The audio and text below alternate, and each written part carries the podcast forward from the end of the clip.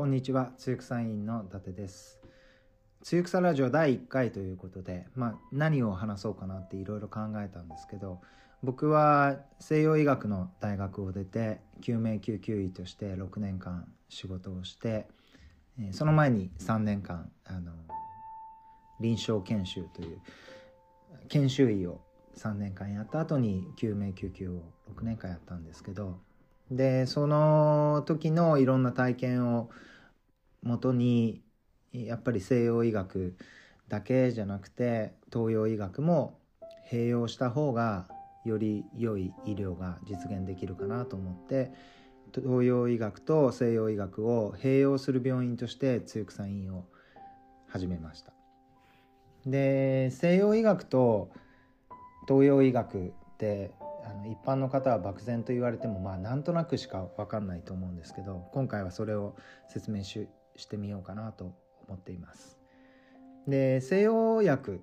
西洋医学の薬っていうのは基本的に化学合成をされていてまあ例えばタミフルっていうお薬とかはあの漢方薬の八角っていう生薬からあの抽出された物質を使ってたりとかあの西洋薬っていうのは基本的にはその世の中にある、えー薬の中でもその化学合成して大量生産できる、えー化学物質を使っている薬が、えー西洋薬です。まあ、違うものももちろんあるんですけど、まあ、大きく分けるとそういう形でで東洋医学の漢方薬っていうのはあの自然に生えてる自然生薬ですねあの葉っぱとか根っことか茎とか、えー動物性の生薬もあります。セミの抜け殻とかあの水牛の化石とかね。まあそういうのもいろいろあるんですけど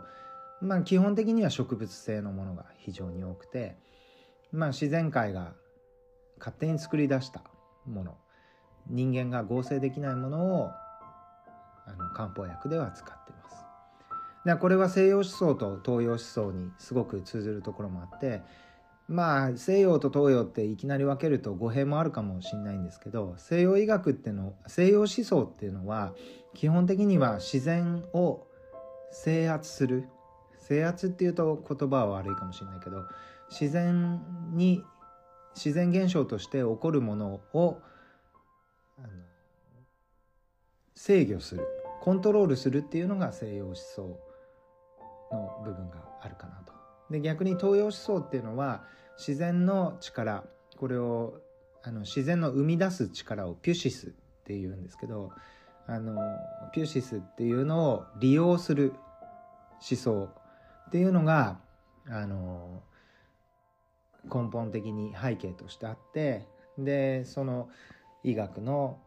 薬っていうのもそういう部分があると思うんですね。でもう少し具体的にちょっとあの西洋薬と漢方薬をあのイメージしてもらえるといいかなと思うんですけどあの例えば頭痛っていう一つのあの症状があなたの中に起こったとして考えてください。で頭痛ってのはまあいろんな原因があります。多くは、えー生活上の問題ですね。まあ食事の問題だったりあとはストレスだったりあのいろいろあるんですけどまあそういう原因があってあのそれでいろんな臓器肝臓とか腎臓のあの臓器の不調が出てくると東洋医学でいう気血水ですね。これもあのまた説明したいと思ってるんですけどそういう気の流れとか血の流れとか水の流れとかそういう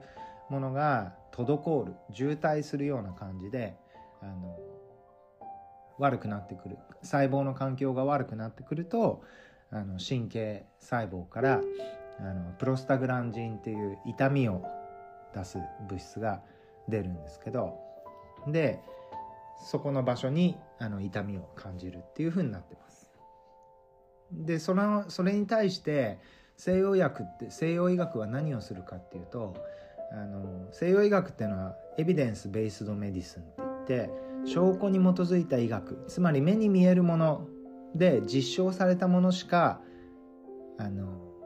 医学ではないって極端に言うとそういう医学なので例えば頭痛っていうものを研究しようって始まるとその頭痛が起こってる場所のまず物質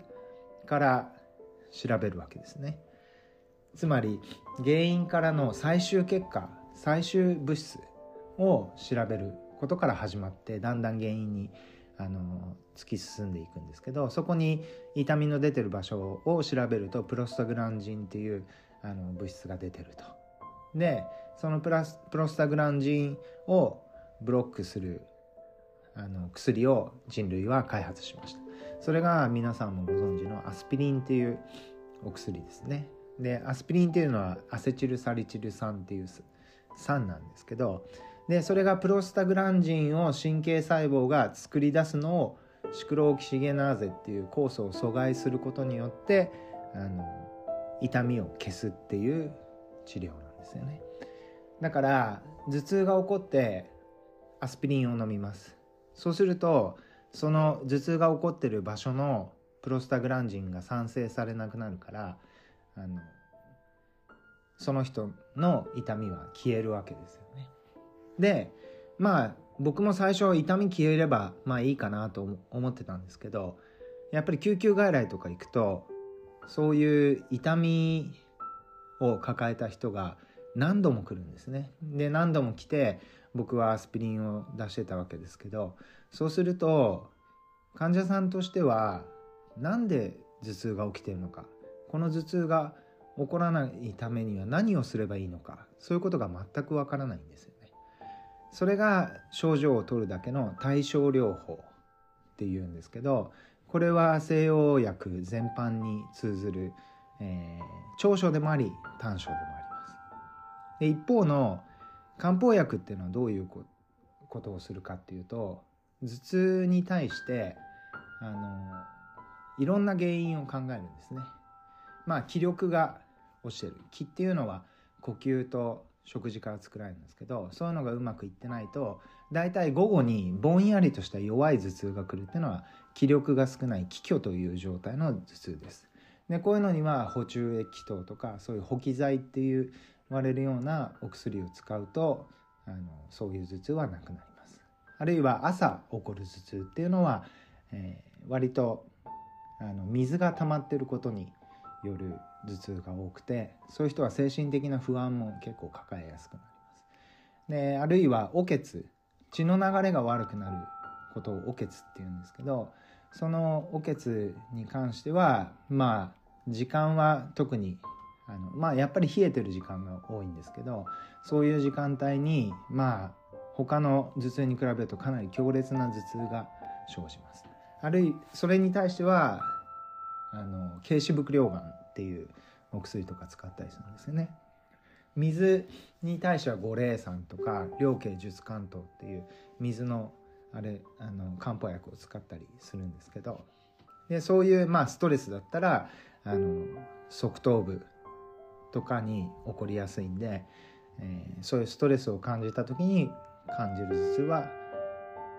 細骨下流骨母霊骨糖っていうね12番のお薬を使ったりする。でそうするとですね漢方薬っていうのはあの一つの情報なんですね。まあ、基本的には、えー、漢方薬っていうのは煎じ薬のものが多いので煎じ薬っていうのは油脂質があのお茶の中に入ってるんですけどそういうものが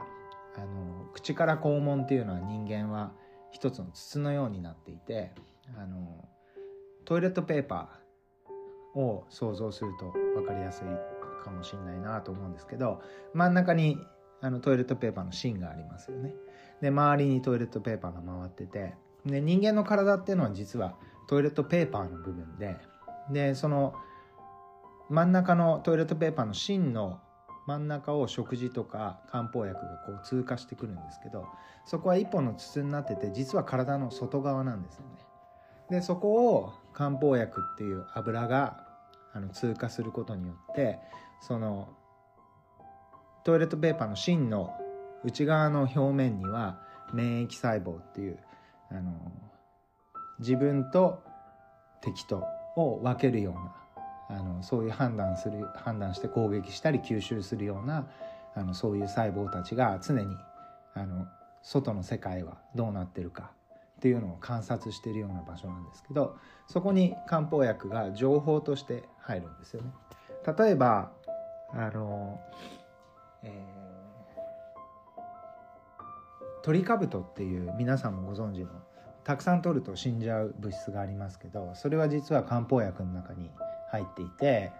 ー、五者腎気丸とか八味溶丸っていうのの中に入ってる武士っていう生薬なんですけどこれはすごくもちろん人間にとっては危険な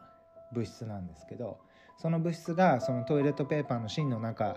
を通ることによってトイレットペーパーの芯の内側の表面にいる免疫細胞たちがあこれは相当まずいのが外の世界には来てるぞっていうねそういうのを感知すると、まあ、足の血管を広げて足を温めたりとかそういうその体その外界の情報としての漢方薬の情報に対して免疫細胞が体全体つまりトイレットペーパーの部分のいろんなシステムを変換してあの体を調整していきます。だからそういう意味では漢方薬っていうのは情報なんですね。でさっきの西洋医学西洋薬っていうのは物質でその最終結果の物質を止める。あるいは何かいろいろなあのそれを増やすとかそういうことをしてあの治療をするものなのであの原因っていうのは全く分かんないんですけどあの漢方薬っていうのはそういうこの情報を流したらその症状が消えたっていうことが分かるとあじゃあこの情報例えば水が溜まってるっていう漢方薬を飲んだ時にその症状がなくなったらあじゃあ私は水が溜まってるんだと。で水を溜めないためにはこういう生活をすればいいみたいなことをが分かっていくので自分自身のその生活改善の方法が分かっていくんですね。でやっぱり医療ってのは所詮やっぱり症状があるから使うわけでそれは対症療法なんですよね。漢方薬といってもその漢方薬を飲んでるだけであればそれは症状を消すだけの対症療法なんですけど漢方薬と西洋薬の決定的な違いは漢方薬の場合はその飲んだ漢方の種類によって自分の生活改善の方法がわかる。でそうすると薬を使わなくても生活改善をしていけばその病はなくなっていくそういう部分があの本当の根本治療だと思うんですよね。なので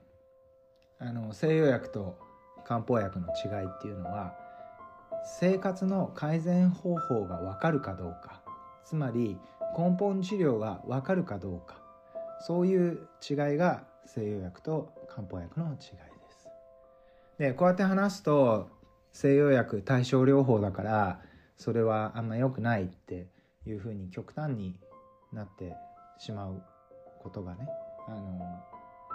あるかもしれないんですけどそうではなくて例えばすごくあの歯が痛いで明日歯医者に行くもう歯が痛いっていうのはその体からここに異常があるよっていう体からの必死のメッセージなわけですよね。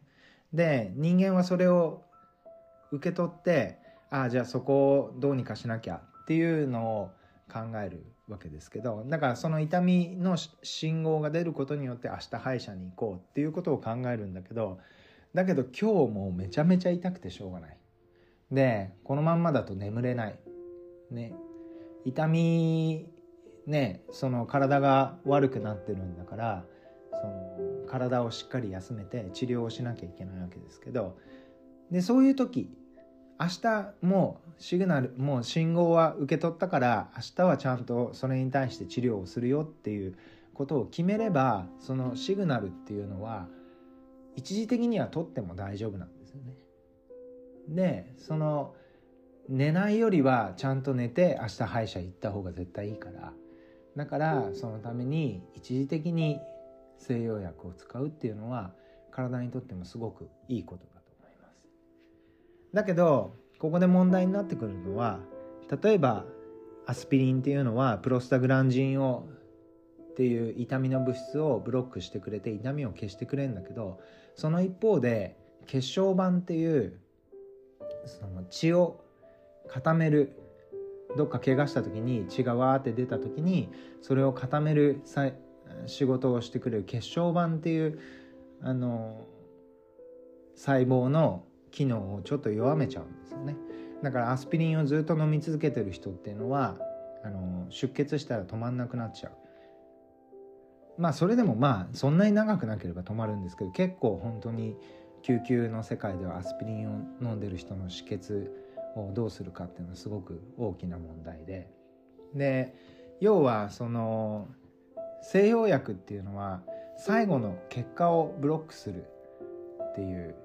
ブロックしちゃうと例えばプロスタグランジンっていうのは痛みを教えるだけじゃなくてそこの血管を開いてそこにいろんな免疫細胞が集まるのを促進するとかそういうその促進して治療をしていくっていうそういう作用もあるわけですけどその部分を無理やり止めてしまうのでそうするとやっぱり副作用がいろいろ出てくるんですよね。だからそれ西洋薬っていうのは一時的にちょっと使うのはすごくいいことが多いんですけどそれだけで治療が終わった。あるいはその体から痛みっていうシグナルが出てることの意味が終わりっていうのではないのでだから一時的に使ってかつ漢方薬とかを使ってその自分のそういう症状が出てる原因っていうのを考えていく。そういうのがあの大切なのでそういう考えの中で僕は西洋医学と東洋医学っていう